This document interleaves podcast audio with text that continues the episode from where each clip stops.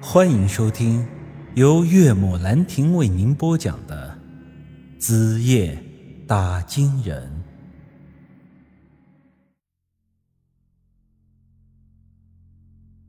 他摆出了一副见怪不怪的样子。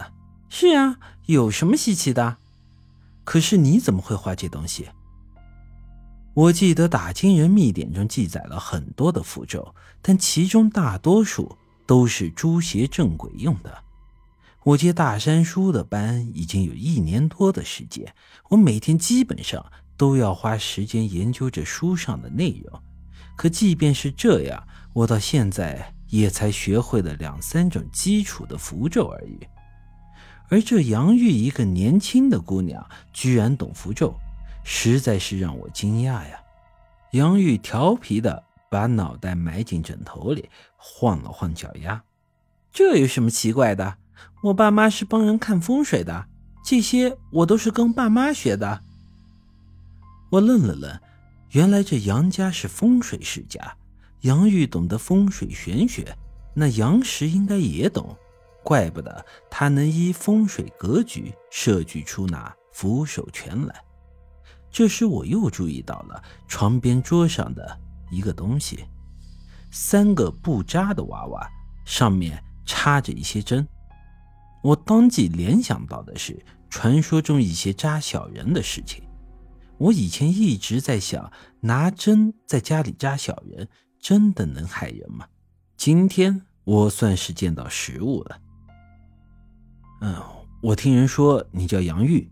我以后称呼你小玉，这样可以吧？无所谓啊。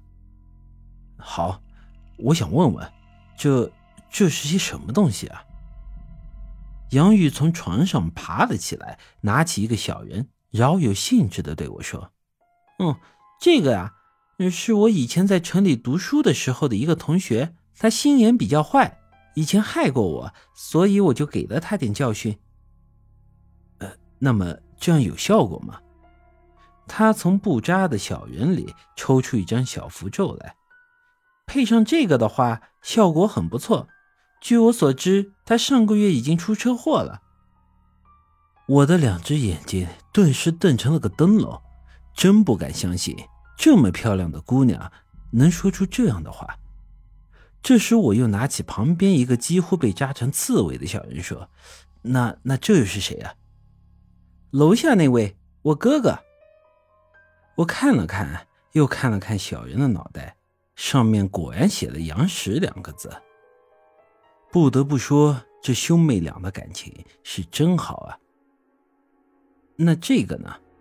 这个我还没想好要写谁的名字上去。我点点头。哦，对了，大叔，我感觉你人挺好的，我们交个朋友吧，以后。可以经常到这里找我玩，大叔，你叫什么名字呀？我看了看桌上的小人，咳嗽了一声，嗯，那什么，我姓陈，叫陈狗蛋，农村人嘛，名字有点丑。其实我觉得这个名字不丑，还挺有意思的。那以后我就叫你狗蛋大叔了。我尴尬的点点头。这时我突然想起了阴钱的事情。被这兄妹俩闹了这么一出，差点把正事给忘了。那杨石既然不待见我，那这事儿我就跟他妹妹说。那个小玉啊，其实我今天过来是有点事儿想告诉你和你哥哥。那你说吧。就是我听说前段时间你哥哥在城里收了个金元宝，你父母既然是看风水的，那也应该知道。有些东西其实不适合收藏。金元宝，你说的是那个阴钱吧？我这一听，顿时觉得这兄妹俩不简单，因为那玩意儿是阴钱的事情，我还是通过干爹才知道的。他们既然知道那东西是阴钱，那也应该知道那玩意儿会带来厄运。杨石知道阴钱不易收藏，却仍然花高价买了。说明他应该是有规避那厄运的方法。这件事看来是我多心了。